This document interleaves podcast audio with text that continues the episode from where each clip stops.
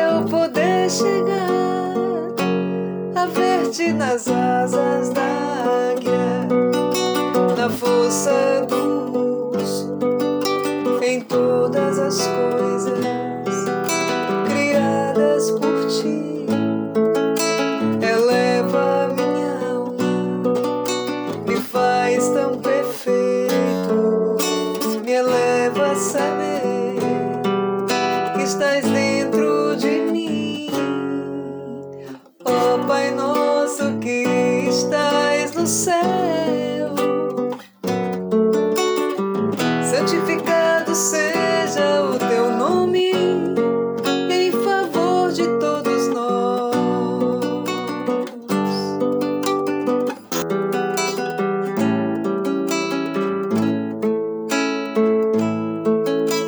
Ó Pai nosso que estás no céu, santificado seja o teu nome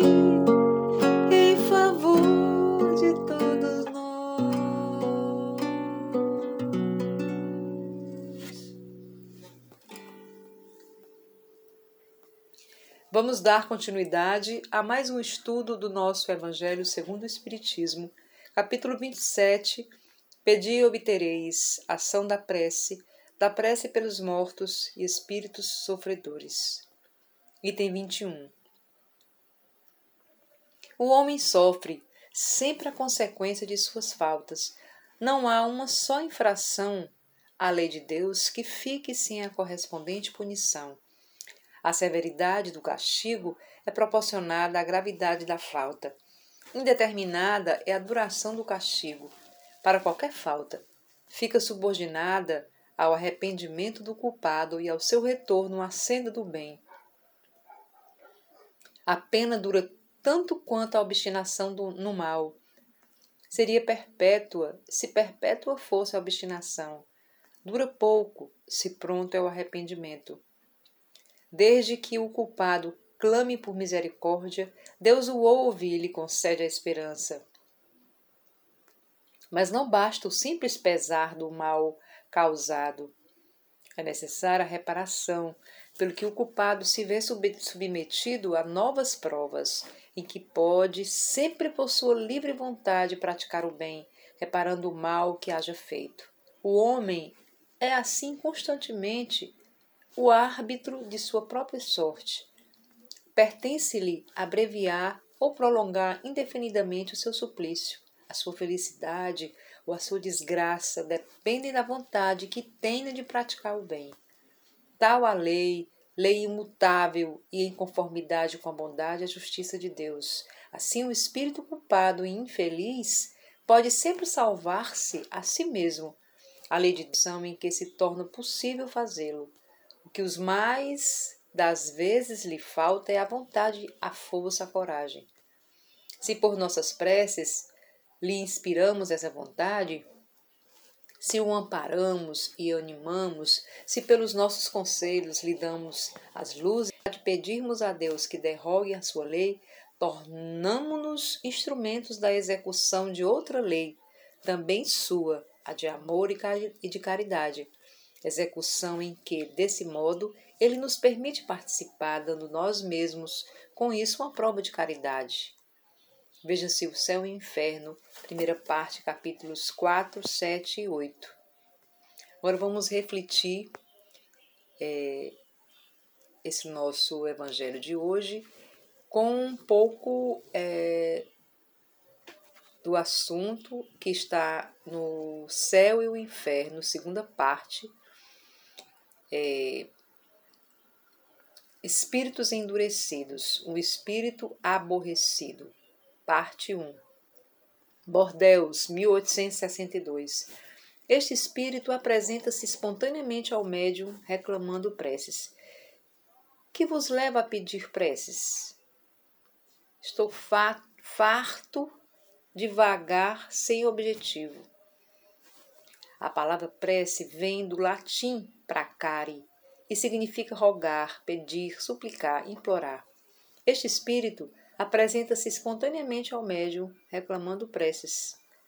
Quanto à solicitação deste espírito, as questões que se levantam são: por que as necessidades de prece deste espírito?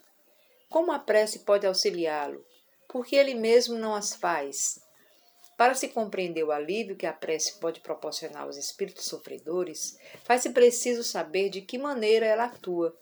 Uma clara explicação sobre a prece pode ser encontrada no comentário dos Espíritos à questão 659 de O Livro dos Espíritos. A prece é um ato de adoração. Orar a Deus é pensar nele, é aproximar-se dele, é pôr-se em comunicação com ele. Pode-se dizer também que a prece é uma invocação, mediante a qual o homem entra pelo pensamento em comunicação com o ser a quem se dirige. De acordo com André Luiz, o cérebro pode ser considerado como potente emissor e receptor de ondas mentais ao mesmo tempo. A prece é um pensamento criado pela vontade Assim, as ondas eletromagnéticas do pensamento, carregadas das ideo-emoções do espírito, constituem o que se denomina fluido magnético. Ele é plasma fluídico vivo de elevado poder de ação. Allan Kardec, é, em relação às, à prece, explica que para aprender, apreendermos ocorre em tal circunstância, precisamos conceber mergulhados no fluido universal que ocupa o espaço, todos os seres encarnados e desencarnados, tal qual nos achamos neste mundo, dentro da atmosfera. Esse fluido recebe da vontade uma impulsão. Ele é o veículo do pensamento, como o ar o é do som, com a diferença de que as vibrações do ar são circunscritas, ao passo que as do fluido universal se estendem ao infinito. Dirigido, pois, o pensamento para um ser qualquer na Terra ou no espaço, de encarnado para desencarnado ou vice-versa, uma corrente fluídica se estabelece entre um e outro, transmitindo de um ao outro o pensamento, como o ar transmite o som. Por que a necessidade de prece deste espírito? Os espíritos sofredores reclamam preces e estas lhes são proveitosas, porque verificando que há quem neles pense, menos abandonados se sentem, menos infelizes. A alma pela qual se ora experimenta alívio, porque é um, um testemunho de interesse, e o infeliz é sempre aliviado quando encontra corações caridosos que se compadecem de suas dores. Por outro lado, ainda pela prece, estimula-se ao arrependimento e ao desejo de fazer o que é preciso para ser feliz.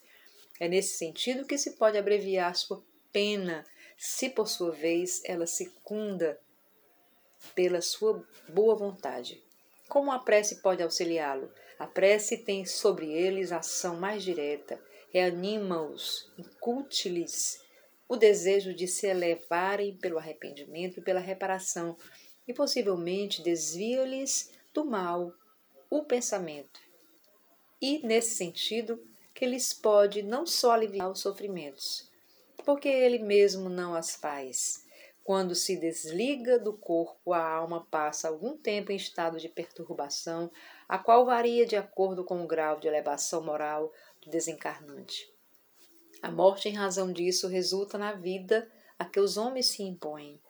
Os condicionamentos físicos e psicológicos do dia a dia, incorporados ao painel mental de cada criatura, prosseguem inalterados, mesmo quando se rompem os liames da matéria através da desencarnação. Desfazer-se desses condicionamentos leva algum tempo, perdurando assim a perturbação mental que impede o impulso da vontade na realização da prece. As preces realizadas em favor desses espíritos funcionam como terapia. Sobre a terapia da prece, comenta Joana de Ângeles. Terapia valiosa. A oração atrai as energias refazentes, que reajustam moléculas orgânicas no mapa do equilíbrio físico, ao tempo que dinamiza as potencialidades psíquicas e emocionais, revigorando o, o indivíduo. A oração pelos mortos constitui valioso tributo de amor por eles, demonstração de ternura e recurso de caridade inestimável, semelhante a telefonema coloquial. A rogativa lhes chega ungida de afeto que os sensibiliza e o conteúdo emocional os desperta para as aspirações mais elevadas, que passam a planificá-los Além disso, pelo processo natural de sintonia com as fontes geradoras da vida, aumenta o potencial que se derrama vigoroso sobre os destinatários, ensejando-lhes abrir-se à ajuda que verte do Pai na sua direção. Daí nasce a afirmativa de que somente o amor pode atravessar o abismo da morte. Laura Lúcia Orive Lunardi, fevereiro 2009. Nesse momento, queremos agradecer a Deus por todo esse aprendizado,